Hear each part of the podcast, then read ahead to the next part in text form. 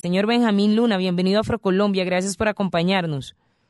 Gracias por darme esta oportunidad, no te equivocas, ese trasfondo musical de esa canción, La Boquilla de Bomba Estéreo, nos describe así como somos, una población de origen afro, con unas costumbres muy caribe, eso que tú describes al boquillero como alegre, maneja la música, no solo la champeta, sino cualquier otros aires musicales, en donde el boquillero es eso, una persona alegre, bullizosa, eh, que le encanta estar en contacto con el mar, con la brisa marina, y ese carácter, digamos, pintoresco del boquillero. No te equivoques en eso.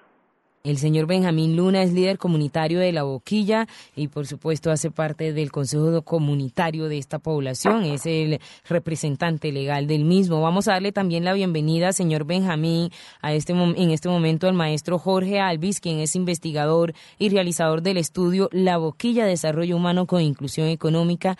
¿Cuál es el contexto de esta investigación que ustedes realizan eh, en la ciudad de Cartagena y más concretamente en el corregimiento de La Boquilla? Bienvenido.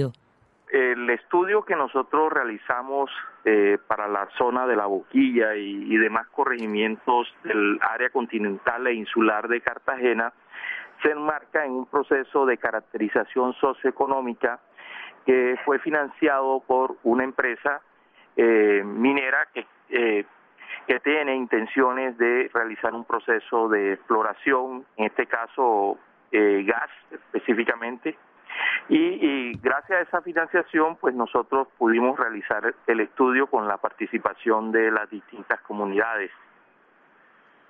Esa participación de las comunidades que usted menciona y que a lo largo también del estudio se hace muy presente, quisiera que nos retratara un poco cómo ha sido y cómo fue más bien la recepción por parte de la comunidad de La Boquilla y qué puede resaltar de este trabajo colectivo, señor Jorge Alvis general el acercamiento con, las con la comunidad de la boquilla eh, en un comienzo fue, digamos que un poco difícil y derivado en una justificación plena que tenían las comunidades de un, de un proceso anterior que había generado algún tipo de insatisfacción o de inconformismo con la comunidad. Por lo tanto, en un primer momento hubo mucha desconfianza de parte de las comunidades pero en la medida en que eh, los dirigentes de la, de la empresa, eh, la universidad, pudimos entrar en contacto con los líderes, eh, presentarles los objetivos del estudio, eh, lo cual podría incluso generar beneficios adicionales para la gestión de proyectos que la misma comunidad puede gestionar en ese sentido, eso nos permitió abrir eh, un nuevo espacio para la participación y el diálogo. Finalmente eh, se pudo dar gracias al, apoyo del Consejo Comunitario en su momento, lo cual permitió que el estudio se pudiera realizar y por primera vez tener unos indicadores bastante confiables de la situación económica y social de los habitantes de la boquilla. ¿Cuáles fueron esos impactos que ustedes encontraron, señor Jorge Alvis, en esta investigación en torno a lo que tiene que ver con eh, el impacto de los proyectos turísticos en las condiciones de vida de los boquilleros? Sí, lo, que nosotros encontramos en el estudio y que fue reafirmado por eh, en los talleres participativos eh, la comunidad boquillera siente que hay un desarrollo turístico que eh, crece a un ritmo gigante, pero en el cual ellos no se sienten incluidos. Eh, ahí estamos planteando que lo que hay es un, desarrollo dual, un sector turístico que crece mucho, que genera mucha riqueza, pero que paradójicamente no está insertando a la población boquillera en esa dinámica. Por lo tanto, hay un proceso de, de, exclusión y así lo percibe la comunidad, lo manifiestan en el sentido de ellos no poder participar de esas dinámicas.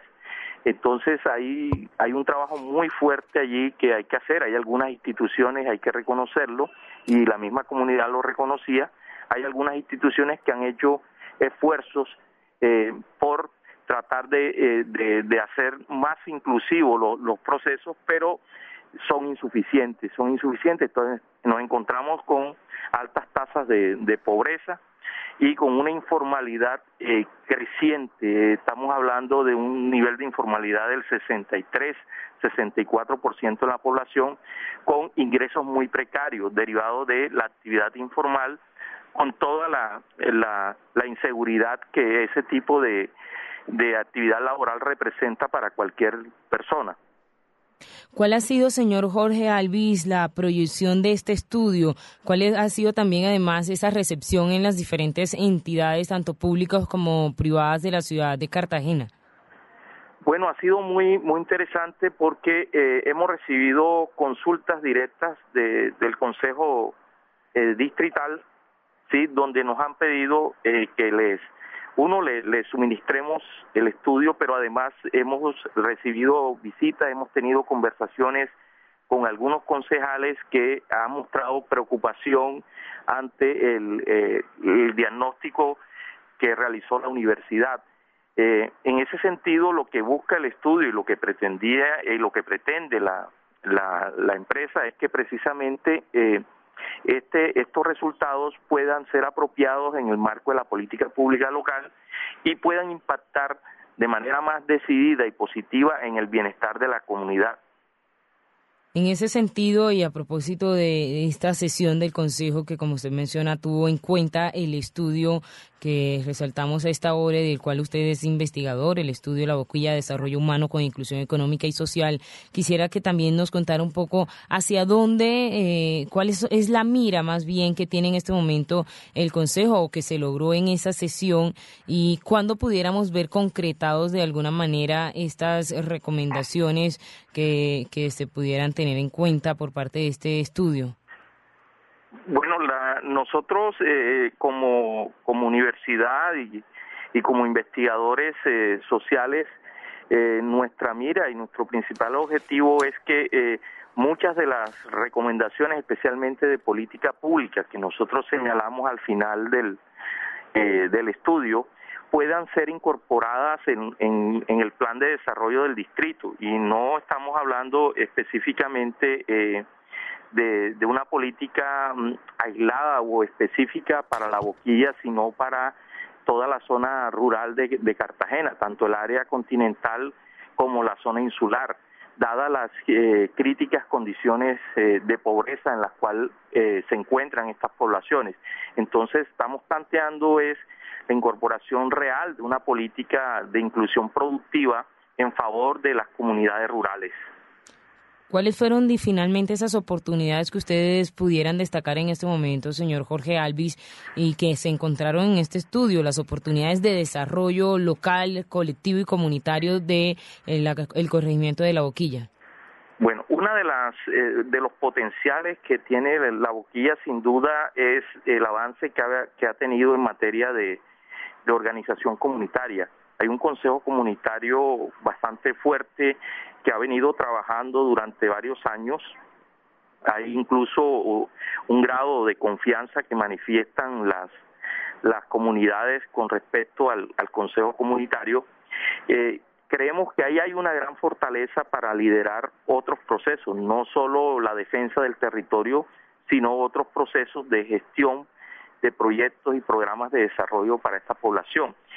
Eh, hay un potencial enorme en, en, materia turística, pero que no ha sido aprovechado y ahí es donde eh, valdría la pena impulsar una política de inclusión productiva que favorezca la inclusión de las personas de la boquilla en estas dinámicas eh, crecientes de, del turismo. Eh, hay otros elementos que tienen que ver con el acceso de los, de los jóvenes a la educación técnica y superior. Eh, realmente son muy pocos los jóvenes de la boquilla que tienen oportunidades de acceder a la educación técnica, tecnológica y a la educación superior. Entonces eso es un limitante para el desarrollo futuro de este, de este territorio. Jorge Alvis, investigador y realizador del estudio La Boquilla, Desarrollo Humano con Inclusión Económica y Social, nos acompañó en Afrocolombia y le agradecemos su presencia y bueno, eh, haber ahondado en este tema, sobre todo para darnos una visión macro de la importancia que tiene la boquilla y de qué se está haciendo de la boquilla para afuera en pro del desarrollo de esta comunidad. Muchas gracias, señor Jorge Alvis. Muchísimas gracias y feliz noche. 7.28 minutos de la noche en Afrocolombia. Continuamos a esta hora también con el señor Benjamín Luna, quien es líder comunitario de La Boquilla y representante del Consejo Comunitario de esta población. Señor Benjamín, bueno, escuchamos un poco la intervención del señor, del investigador Jorge Alvis, quien nos da unos visos de cuál es la situación, de acuerdo a este estudio que realizaron, la situación del corregimiento de La Boquilla en torno a la participación y de la comunidad en los procesos turísticos. ¿Qué pudiera usted opinar y además cómo se está haciendo para vincular hacia procesos productivos a los líderes, pero también a cada uno de los pobladores de este territorio, señor Benjamín? Primero que todo, quiero hacer la claridad, ya no soy el representante legal del Consejo Comunitario. Eh, eso fue hasta el 31 de diciembre del 2013 sin embargo, la Junta que me reemplazó ha tenido bastantes dificultades desde el punto de vista legal y es posible, es posible que esa Junta sea anulada por la forma ilegal como fue elegida.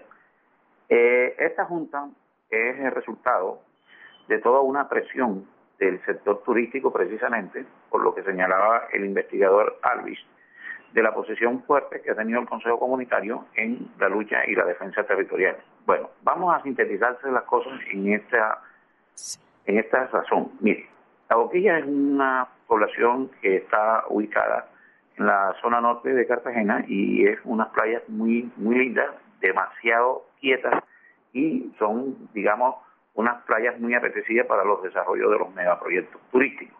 Y efectivamente, ahí se han dado algunos algunos proyectos turísticos encabezados por el de el Hotel Las Américas. Y alrededor del Hotel Las Américas se han desarrollado una cantidad de proyectos que eso es lo que ha hecho que en estos momentos pues eso haya cobrado la importancia que tiene.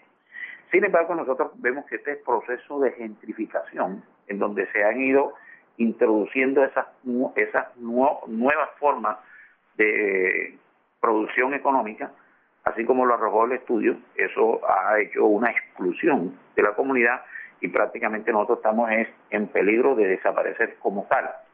Por eso es nuestra lucha de la defensa del territorio y empezamos por algunas acciones legales en busca de reivindicarles las condiciones a la comunidad. Es famosa la tutela 376 de la Corte Constitucional que nos devolvió la explotación de la playa de las Américas, pero una playa que el hotel la tenía privatizada y allí pues arrancó todo un proceso de recuperación de espacio.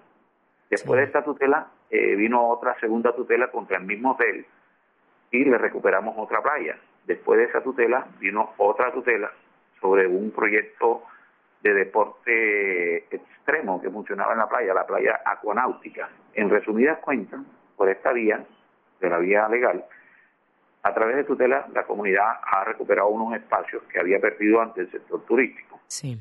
En cuanto a los niveles de pobreza y lo que señala el estudio, eso pues eh, fue una cosa que, es tan evidente y ellos pues con su proceso investigativo lograron comprobar. La comunidad en estos momentos tiene una lucha territorial terrible. Por un lado está un concepto de la DIMAR, la Dirección Marítima, que dice que la boquilla toda, absolutamente toda, está bajo su jurisdicción. Entonces, tenemos a un Estado diciendo de que eso es su jurisdicción, tenemos a una comunidad diciendo que ese es un territorio que ancestralmente le pertenece y tenemos a un sector turístico luchando por ese mismo espacio. Entonces, en esa larga lucha, la peor parte la está llevando la comunidad. ¿Y por qué? Todo el territorio de la zona norte del pueblo de La Boquilla prácticamente está en manos de los hoteleros.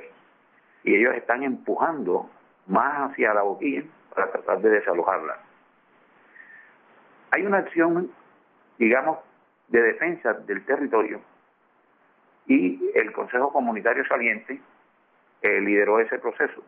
Pero nosotros ese proceso lo vemos en peligro, porque esta junta nueva, la que se eligió, fue una junta promovida y auspiciada por los dueños de los megaproyectos turísticos.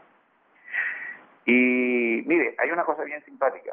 aparece hoy precisamente, eh, bueno, en la edición del día 11 de agosto, en la revista Dinero, un artículo que titula La con licencia para frenar. Y aparece allí, como en el contexto de ese artículo, que Benjamín Luna, desde el Consejo Comunitario de la Boquilla, está al nivel de la categoría de Rosita Solí, de la gente de Afro en San Andrés, la gente allá en el Meta, que no dejan que los proyectos, mega, megaproyectos se desarrollen, carreteables, algunos de tipo ambiental, otras de ampliación de aeropuertos, etcétera.